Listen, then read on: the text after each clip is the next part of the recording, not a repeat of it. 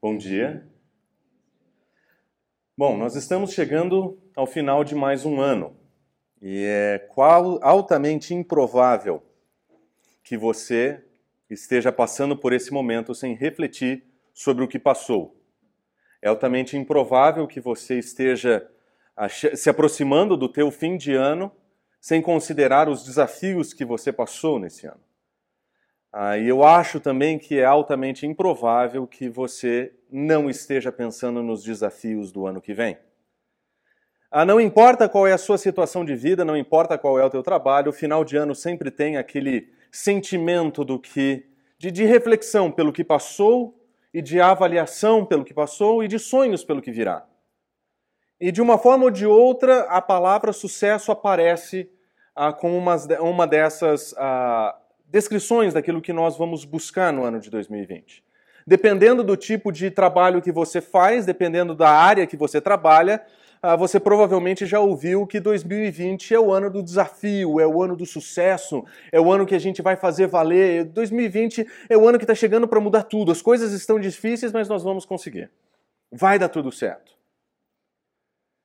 E, e, e talvez seja inevitável que nesse período da vida ou nesse período do ano a, a, mais vezes se encontrem a publicações, pelo menos nas mídias sociais, falando sobre sucesso. Espalham-se aos montes aqueles profissionais que usam do microfone para ensinar o sucesso como se ele fosse um técnico, ele estivesse treinando pessoas para o sucesso como uma espécie de coach. Ele iria dizer para você uma meia dúzia de conceitos que você iria ajustar e que você iria ah, usar na sua vida e você transformaria a sua vida. E eu trouxe umas dessas sabedorias para vocês hoje aqui. E eu quero mostrar para vocês alguns elementos de sabedoria que você vai encontrar, que se colocados na mão ah, daqueles que são treinadores do sucesso, eles provavelmente ganhariam bastante dinheiro. Observe essa definição de sucesso. O sucesso vem como resultado do desenvolvimento do nosso potencial. Uh. Observe, essa frase ela nasce, ela cresce, ela se desenvolve em cima do pressuposto de que você tem um potencial. Você é fera. Você tem dentro de você um leão. Você precisa soltar a sua força interior. Se você desenvolver os seus potenciais, então, então você vai ver o sucesso. Somado com essa frase, provavelmente alguém diria o seguinte: que o universo conspira ao seu favor. Tudo o que você precisa fazer é se aplicar. Você tem potenciais. Você precisa desenvolver os seus potenciais. Eu tenho a impressão que isso renderia um belo vídeo de 30 segundos ah, no Facebook. Talvez com uma música mais estimulante, com alguém no microfone um pouco mais convincente, mas provavelmente daria certo. Mas observe essa outra definição de sucesso que também é comum nos nossos dias. Eu tenho uma única definição de sucesso. Você olha no espelho e se pergunta se você decepciona o seu eu de 18 anos. Se você não se sente envergonhado, então você é bem-sucedido. Essa definição de sucesso considera que o seu eu de 18 anos, no auge da sabedoria que você tinha nos 18 anos, que definiu alvos claros para a vida toda, esse é o teu sucesso. Se você conseguir não sentir-se envergonhado por aquilo que você se tornou em relação àquilo que você era quando tinha 18 anos, então você é bem-sucedido. Se você consegue olhar no, no, no, espelho e se enxergar com orgulho, ah, isso é sucesso. Isso é sucesso. E é impressionante que, ao que parece, cada um define sucesso ao seu modo.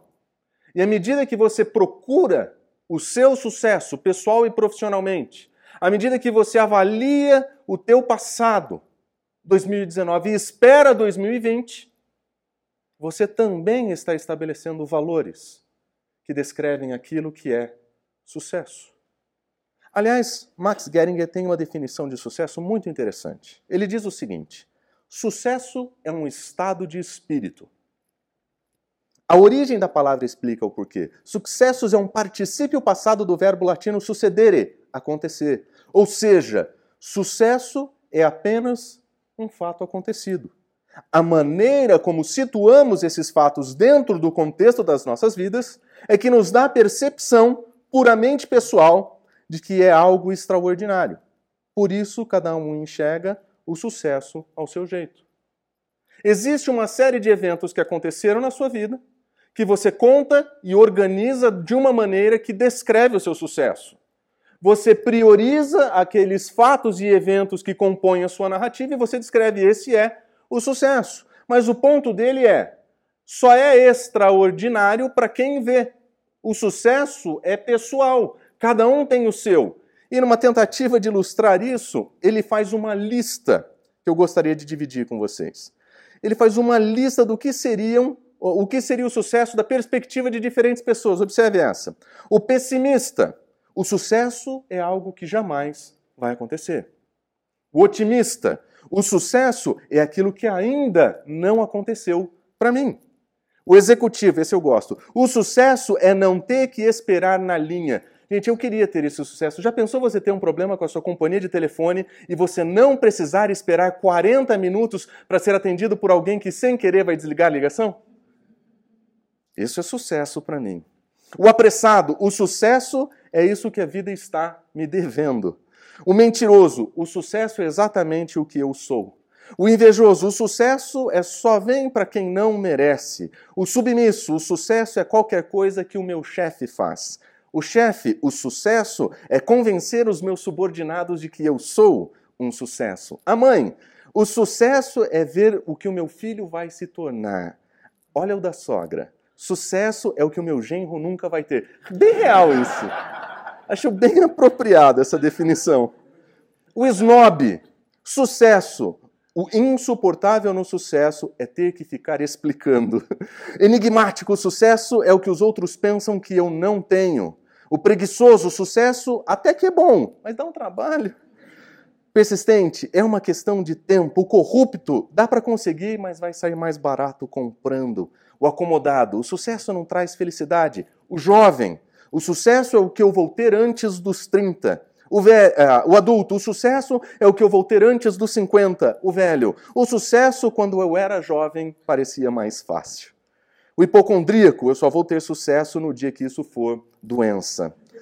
Megalomaníaco, o sucesso é ser eu mesmo. O realista, o sucesso depende do ponto de vista de quem observa.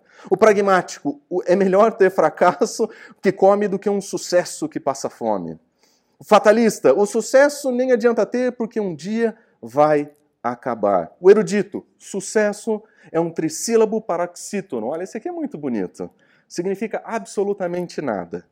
O chato, falando em sucesso, eu, por exemplo. O cético, o sucesso é coisa de filósofo, e o filósofo, é, o sucesso é o que nós já temos, mas nós não sabemos o seu valor, e o distraído diz: hã? Max Geringer teve uma sacada muito brilhante. Ele entendeu que sucesso é definido por cada um. Você tem os seus alvos e as suas metas, e você define o seu sucesso baseado nessas definições pré-concebidas. E nenhum de nós escapa disso. A questão é como é que nós vamos permitir que a nossa definição de sucesso ela seja balizada pela sabedoria de Deus. Não existe problema em buscar sucesso. Mas lembre-se, definir o sucesso da maneira errada vai fazer com que você busque o sucesso no lugar errado. E tem um salmo muito interessante que no versículo 3 ele diz o seguinte: ele descreve uma pessoa que será bem-sucedido em tudo o que fizer. Em tudo. Existe na sabedoria divina instruções que definem o sucesso de tal modo que aquele que seguir essas orientações, essa pessoa será bem-sucedida em tudo o que fizer. Existe, da perspectiva de Deus, um modo de viver uma vida de, de sucesso. A questão é como é que esse sucesso ele é definido e o que é que nós precisamos fazer para chegar lá. E à medida que você pensa no seu plano de vida, na sua carreira, nos seus próximos passos, que a sua definição de sucesso e daquilo que você busca com a sua vida seja completamente norteada pelas Escrituras, por aquilo que Deus ensina. E por isso que eu gostaria que você voltasse a sua Bíblia ao, livro de Salmos, capítulo 1. E nós vamos observar que no Salmo capítulo 1 nós temos três características do sucesso.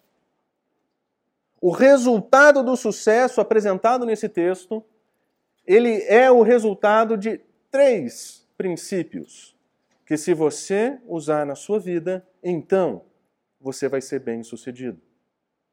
O primeiro princípio que nós observamos no versículo 1 é que uma vida de sucesso, ela é em primeiro lugar uma vida movida pela prudência.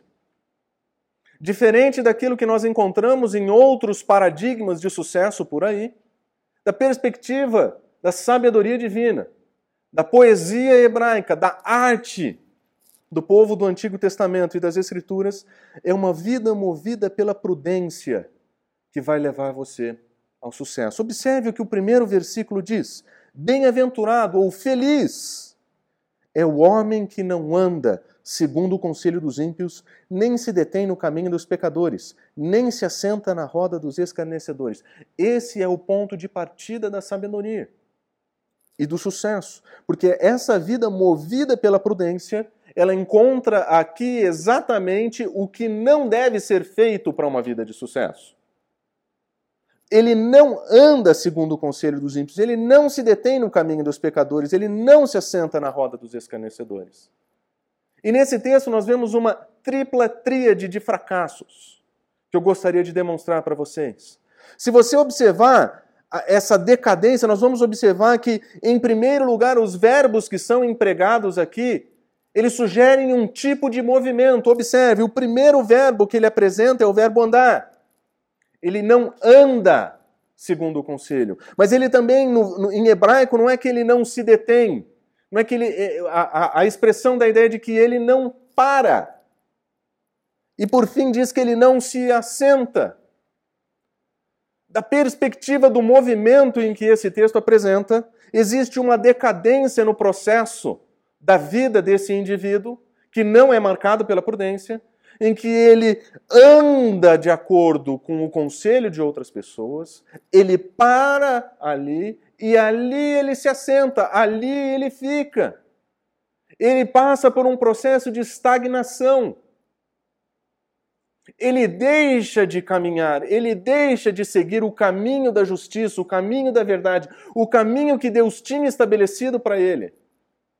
E uma vida marcada pela falta da prudência faz com que esse indivíduo se, se estagne diante da realidade da vida. Da perspectiva do movimento, esse indivíduo ele parou, ele se assentou, ele está acomodado. E enquanto está lá, está tudo bem. Mas não é somente isso que ele faz. Existe uma decadência de hábitos acontecendo aqui. Quando você olha para as qualificações desses verbos apresentados, nós também percebemos uma decadência. Ele não se, ele anda no conselho. Ele dá os seus ouvidos a novas ideias vindas de outras pessoas. Ele escuta o que outros têm a dizer. A sua definição de sucesso, ela é marcada, ela é imprimida pela voz de outras pessoas. E aquele conselho se transforma em comportamento, ele não simplesmente dá ouvido, ele traduz isso na sua própria vida. E por fim, ele faz daquele o seu contexto. Em hebraico, o texto diz que ele se assenta no assento. Ele encontra um lugar para estar.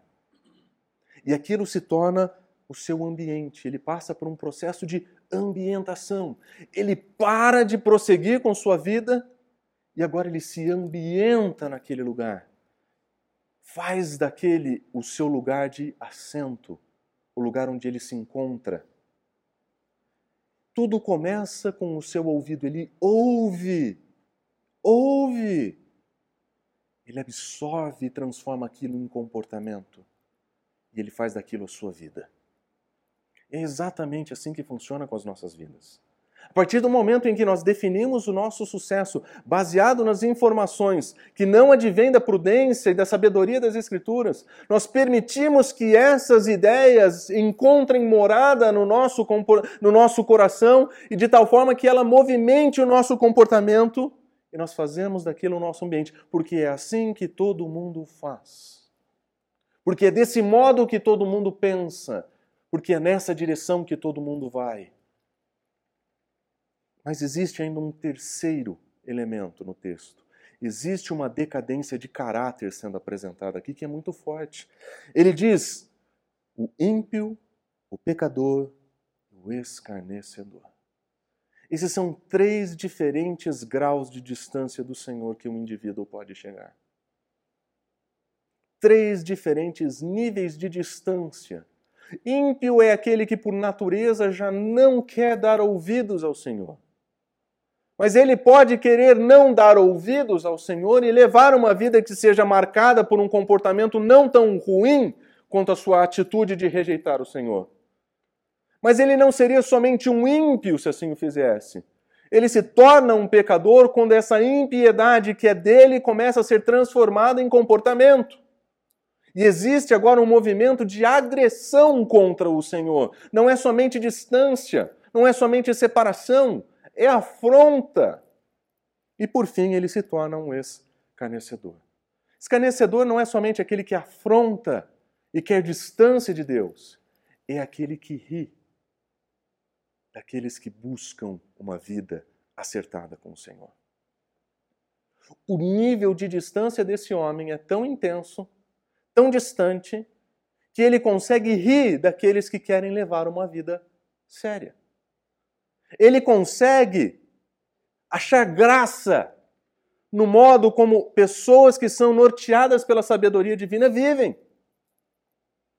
E o que nós olhamos nesse texto é que a falta da prudência faz com que nós busquemos os conselhos de ímpios, nós paramos para nos comportar como pecadores e nós nos assentamos no contexto do escarnecedor. Essa é a decadência que acontece nas nossas vidas quando nós permitimos que o nosso ouvido se incline à sabedoria, entre aspas, desse mundo. Pense por um momento no modo como você define o seu sucesso. E o quanto disso entrou no teu coração de tal forma que as tuas decisões profissionais são marcadas por ganho financeiro, promoção, dinheiro, status, superioridade, orgulho, soberba. E o quanto disso já se transformou em comportamento na vida de tantos que fizeram das suas vidas uma vida de buscar ganhar e ter e comprar, mostrar, demonstrar, exibir. Quantos já não se assentam nessas rodas e riem, zombam daqueles que buscam uma vida de acordo com os princípios e valores? O quê? Você decidiu ser mãe Para quê? Tão capaz, tão jovem. Vai ganhar vida, vai fazer dinheiro. O quê? Você decidiu ser pastor? Deus não precisa do teu trabalho, vai fazer outra coisa. Vai ganhar dinheiro, vai ser bem sucedido. O quanto da nossa definição de sucesso já não é marcada pelos valores desse mundo. E o que o salmista está dizendo é que à medida que nós seguimos esses conselhos, andar aqui é uma referência a viver em conformidade com esses conselhos. Quando nós fazemos disso, desses conselhos, o nosso modo de vida, é uma questão de tempo para isso ser o teu comportamento, esse ser o teu ambiente e você vai se encontrar entre aqueles que zombam daqueles que querem levar uma vida certa com Deus.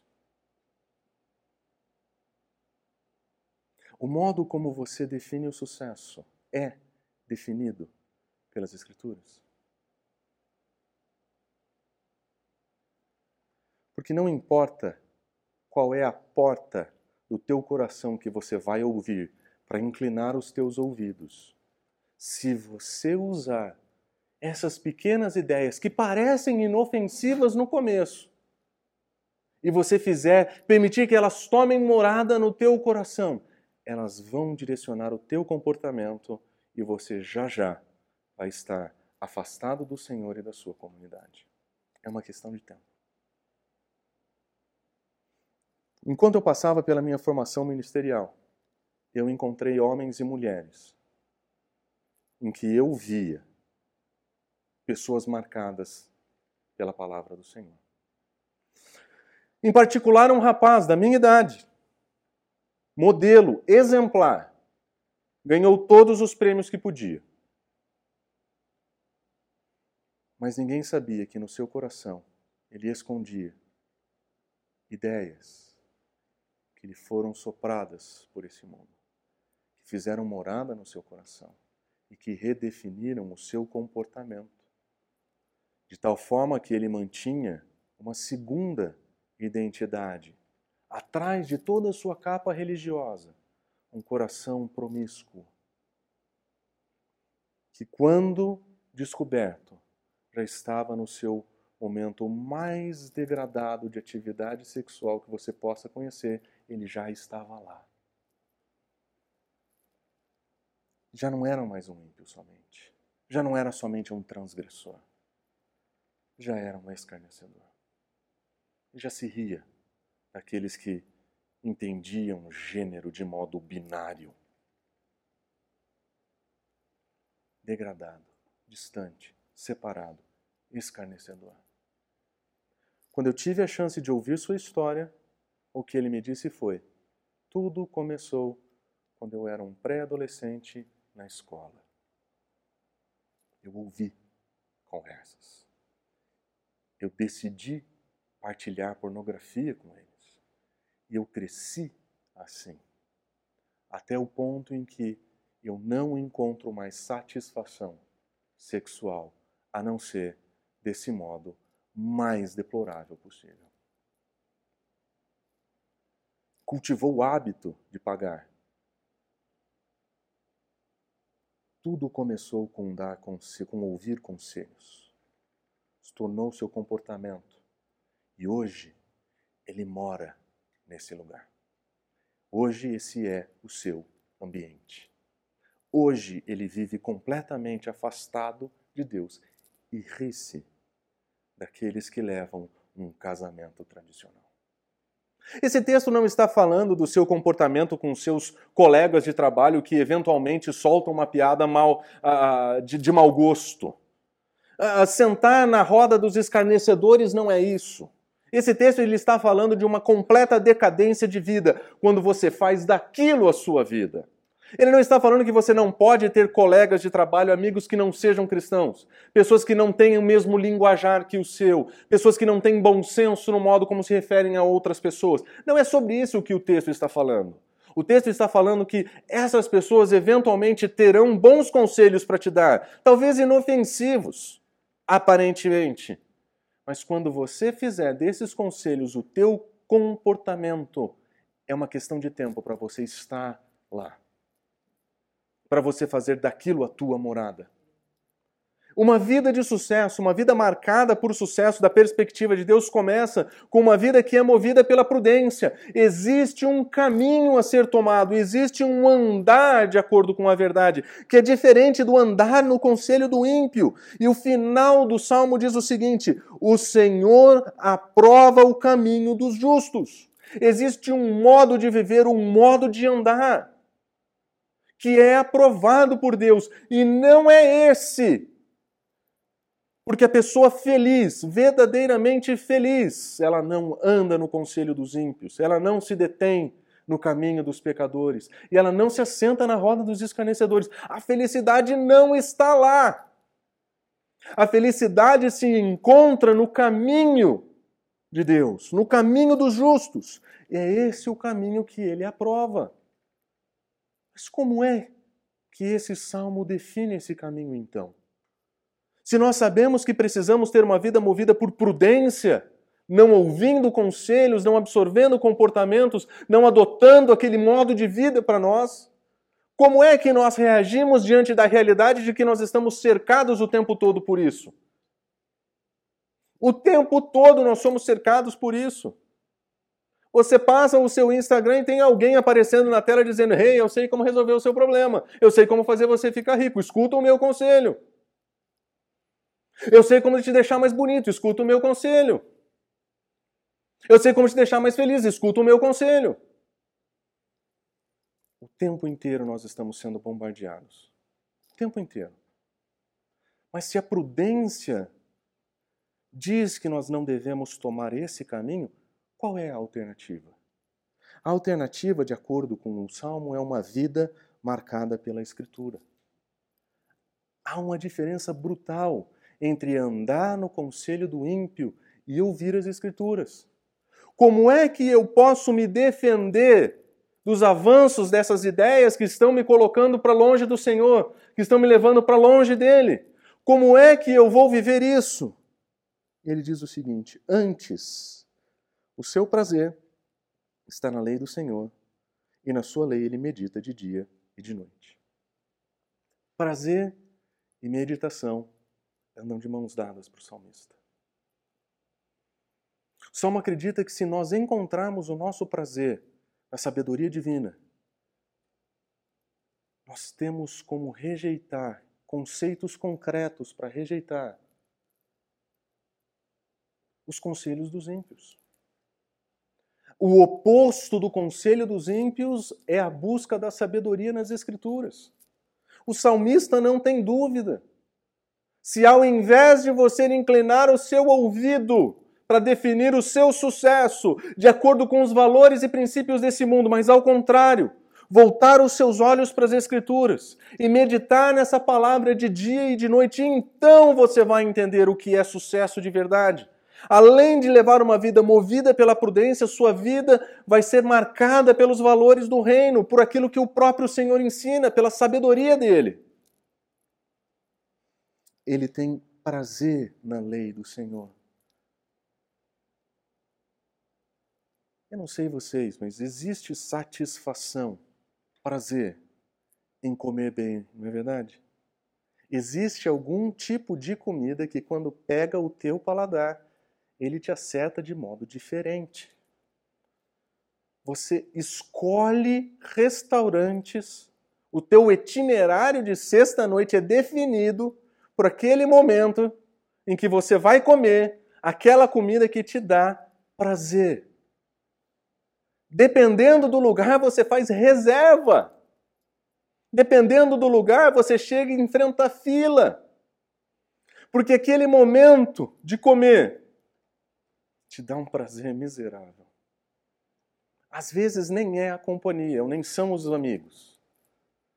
Às vezes é só aquele hambúrguer amassadinho numa sacola de papel com um monte de batata frita dentro. Mas você muda a tua rotina, o teu itinerário para isso. E como dentro de mim mora um gordo insaciável, eu sempre uso metáforas de comida. Esse sábado eu resolvi ir para a cozinha e fiz um prato de macarrão com molho de queijo brie derretido. Hum, que delícia. Que prazer que aquilo me dá. É essa a sensação que o salmista tem quando ele volta os olhos para as Escrituras, é prazer. Será que eu consigo redefinir as minhas rotas? Será que eu consigo redimensionar a minha agenda para desfrutar do prazer de conhecer o Senhor e a Escritura? Será que eu tenho a mesma condição de marcar horário, enfrentar fila, mudar a minha rotina, simplesmente porque eu quero ter prazer em ter tempo com o Senhor? Será que eu consigo ter o mesmo nível de empenho que eu tenho para conseguir alguns minutos de prazer em um restaurante? Será que eu tenho o mesmo empenho para conhecer o meu Senhor na Sua palavra? Será que eu tenho esse prazer? Porque é esse o prazer que o salmista está dizendo que ele tem quando ele medita nessa escritura. E meditar não tem nada a ver com esvaziar a sua mente, com sentar sozinho no sol esperando receber através de fotossíntese poder. Meditar nas Escrituras, especialmente em hebraico, tem a ideia de falar em voz baixa. É ler lendo para si mesmo. Não é simplesmente passar os olhos. Não é ler a Bíblia em um ano. É parar e ler esse texto. É ter o privilégio de ter em mãos um livro que em vários lugares do mundo é proibido, que várias pessoas morreram para que chegassem nas nossas mãos. Para que um livro que, que, que atravessou gerações, para que hoje nós pudéssemos olhar para ele e encontrar a sabedoria divina. Será que eu consigo nortear a minha vida desse modo? Será que eu consigo redimensionar a minha agenda para incluir esse tipo de prazer? Porque nos Salmos a relação entre prazer e meditação acontece em vários lugares. O Salmo 119 acontece várias vezes. Ele diz: Meditarei nos teus preceitos e darei atenção às tuas veredas. Eu tenho prazer nos teus decretos e eu não me esqueço da tua palavra. O salmista sabia da importância da escritura para a sua vida, ele sabia que uma mente saturada pela palavra, pela sabedoria divina, teria condições de enfrentar um mundo que é hostil contra nós. Um mundo que está a todo momento nos ensinando aquilo que nos leva para longe do nosso Senhor. E se nós não tivermos atentos, nós daremos ouvido a esse conselho.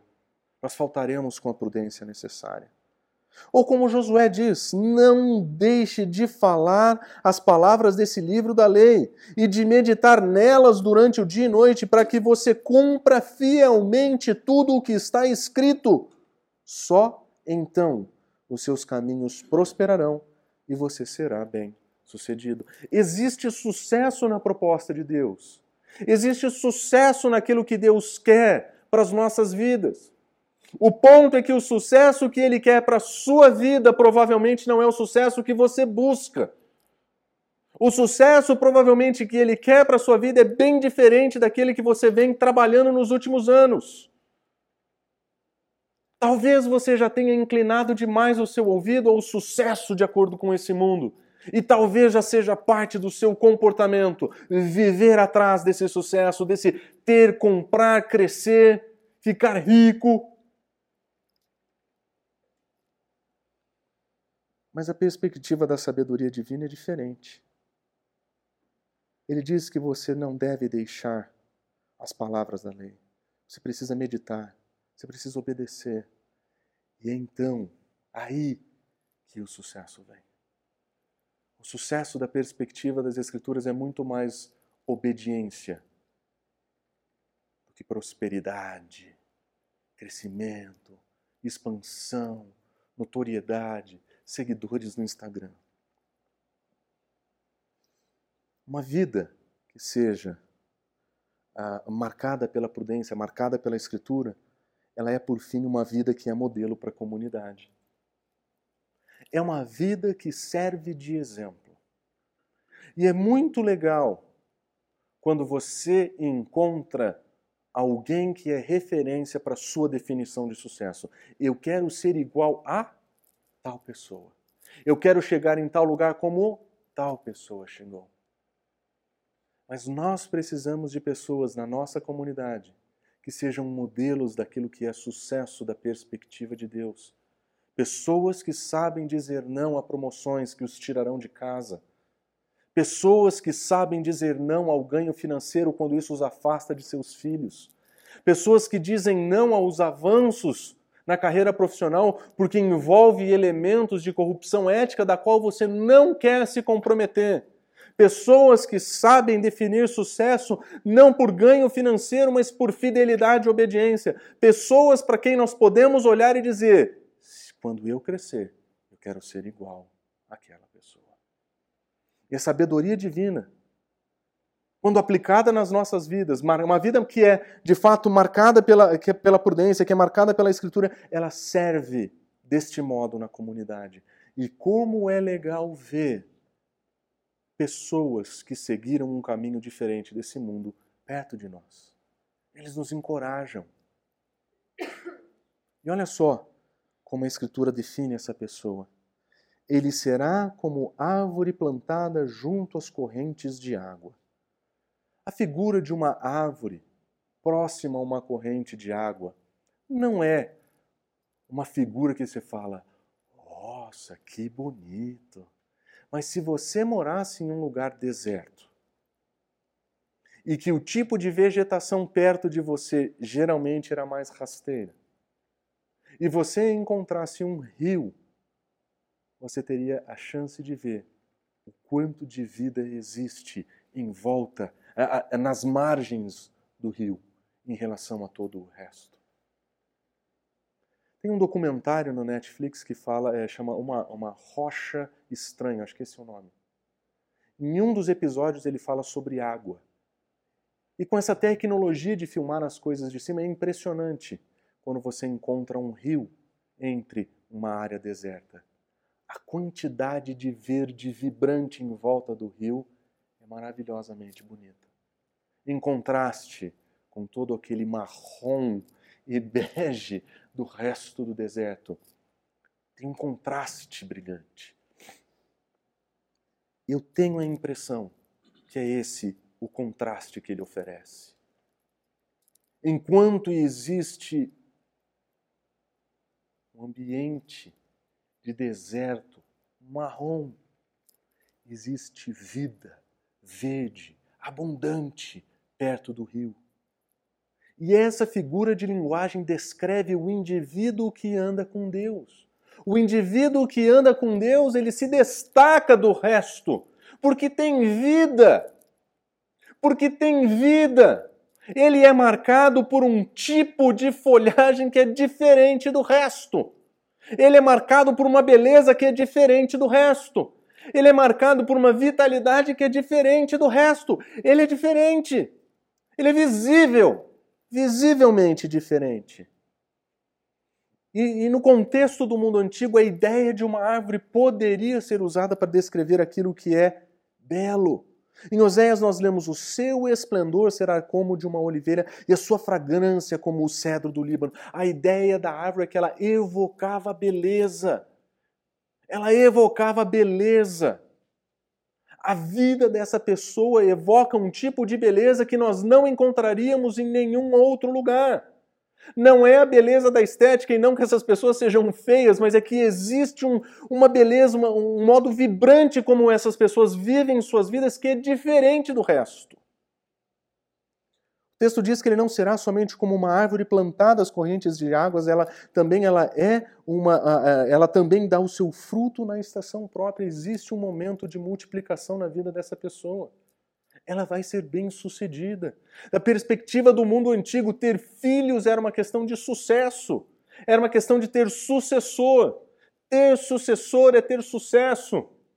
E ele está dizendo: é uma árvore plantada, ela vai dar o seu fruto tem desenvolvimento, tem crescimento, mas é de uma outra perspectiva. E ele diz que ele tem uma vitalidade que é diferente. A sua folha não cai, ela não murcha. Porque está plantada à beira da água, tem vitalidade. Em comparação com aquilo que está na beira da água e com aquilo que está distante dela, há um contraste muito grande. Em outras palavras, ele está estabelecendo um princípio que se nós levarmos a nossa palavra, a, a, nossa vida de acordo com as Escrituras, tendo a prudência de não seguir o caminho do ímpio, a nossa vida terá uma vitalidade que será vibrante, contrastante com todo o resto. E isso é sucesso da perspectiva de Deus. O que Deus promete para nós não é riqueza, é vida abundante. Não é muitas coisas, é plenitude de vida é vitalidade com Ele. E quando nós estamos enraizados nas Escrituras, o Senhor nos concede isso. Aliás, em outro lugar, no Antigo Testamento, o profeta Jeremias diz o seguinte sobre a confiança no Senhor. E olha só como isso é parecido com o que nós lemos aqui. Mas bendito é o homem cuja confiança está no Senhor, cuja confiança nele está. Ele será como uma árvore plantada junto às águas. Ela estende as suas raízes para o ribeiro. Ela não temerá quando, calor, quando chegar o calor, porque as folhas sempre estão verdes. E não ficará ansiosa no ano da seca, nem deixará de dar fruto. É a mesma metáfora. A árvore plantada junto à corrente de águas é uma metáfora de alguém que está ligado no Senhor, que confia no Senhor alguém que confia na Sua palavra. Esse é, é o exato oposto de inclinar os ouvidos para o conselho do ímpio. Esse é o exato oposto de se assentar na roda dos escarnecedores. Esse é o princípio de vida que nós encontramos aqui. A prosperidade que o Senhor tem para oferecer não é aquela que às vezes nós queremos buscar. Mas uma vida que é modelo para a comunidade, que é marcada pela Escritura, que ela é movida pela prudência, será como uma árvore plantada junto às correntes de água a qual dá o seu fruto na estação própria, cuja folha não cai, esse será bem-sucedido em tudo o que fizer. Em tudo o que fizer. Então, isso, se eu seguir esses três passos, então, então os meus negócios vão prosperar, é isso? Não. Não. Não é isso. Se eu seguir esses três passos, então eu vou ser promovido e finalmente vou ter sucesso? Não. Não é isso. Se eu seguir esses três passos, então eu vou finalmente conseguir chegar na minha aposentadoria tranquilo? Também não é isso. Esses são os sonhos de sucesso que nós ouvimos dos conselhos dos ímpios. São isso que eles procuram. Nós procuramos uma vida plena com nosso Senhor, que tem vitalidade com Ele, que dá os seus frutos no momento certo, que é verde quando tudo é marrom. Uma vida que é plena de sentido e de significado, que é plena da presença de Deus. Isso é sucesso da perspectiva do Senhor. Isso não significa também que o Senhor jamais vai abençoá-lo. O Senhor pode abençoar como ele bem entender a quem ele quiser, do modo como ele preferir. Mas ele nos diz, através da sua palavra, que o nosso sucesso deve ser definido da maneira correta, para que a gente não perca tempo com coisas que pertencem a essa vida e não sobre nada para a eternidade. A vida com o Senhor é agora. Começa já.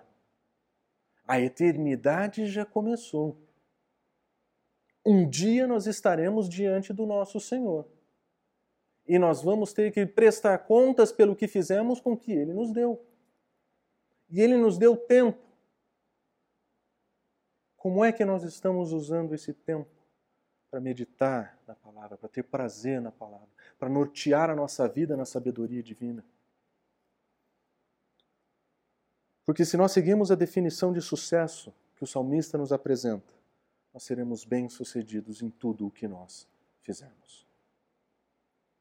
Não porque todos os nossos negócios vão dar certo, é porque em tudo o que nós fizermos, nós seremos balizados pela prudência, nós seremos marcados pela Escritura e seremos modelo para a nossa comunidade. Porque o sucesso da perspectiva do salmista é o seguinte: é uma vida movida por prudência, é uma vida marcada pela Escritura e é uma vida que serve de modelo para a comunidade. A pergunta que eu quero fazer é como é que essa definição de sucesso vai nortear teu 2020. Enquanto você avalia o ano que passou e se prepara para o ano que vem, como é que você vai definir o seu sucesso e como isso vai mudar a sua rotina? Como isso vai impactar o modo como você leva a sua vida? Porque se você quiser levar uma vida de sucesso de acordo com as Escrituras, você precisa redefinir o sucesso de acordo com as Escrituras. Se você der ouvido para o conselho dos ímpios e você fizer disso o teu comportamento, é uma questão de tempo para a gente nunca mais te ver aqui dentro.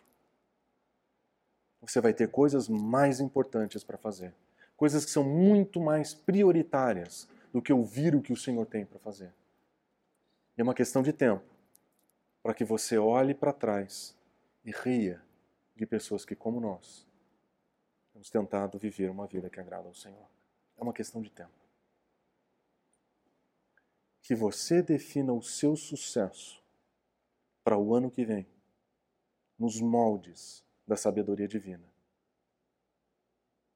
Que existe prudência, existe sabedoria, e existe um impacto positivo para a comunidade. Nós fomos chamados para uma vida plena, abundante do Senhor. E é isso que é sucesso para nós. Vamos orar?